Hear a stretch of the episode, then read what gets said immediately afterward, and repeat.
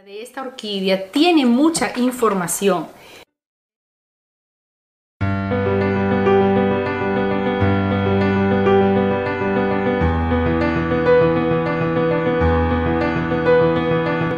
Etiquetas son plásticas, quiere decir que se pueden mojar, eh, se pueden ensuciar, uno las vuelve a lavar y quedan intactas. Lo primero es ver que se trata de una phalaenopsis y en la parte del reverso nos indica que es una orquídea que va a florecer nuevamente, es una orquídea que debe ser mantenida en condiciones de alta iluminación pero no en sol directo.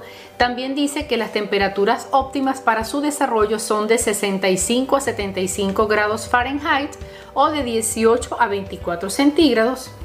Luego tiene que es un producto no apto para el consumo y aquí en estas dos últimas fotos muestran cómo se puede regar esa orquídea y dice sumergir una vez por semana durante 5 minutos y luego drenar el exceso de agua.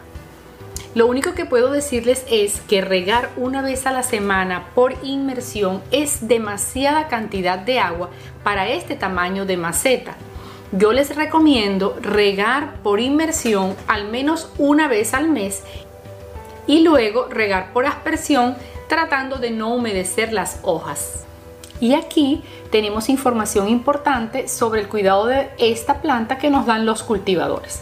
Entonces lo voy a colocar de nuevo por aquí y así quedó nuestra plantita que va a estar ahora en un periodo de recuperación. Si te ha gustado este video, tu mayor retribución para mí es dejarme tus likes y tus mensajes y tu suscripción. Te espero en un próximo video y siempre es un gusto compartir con todos ustedes. Chao.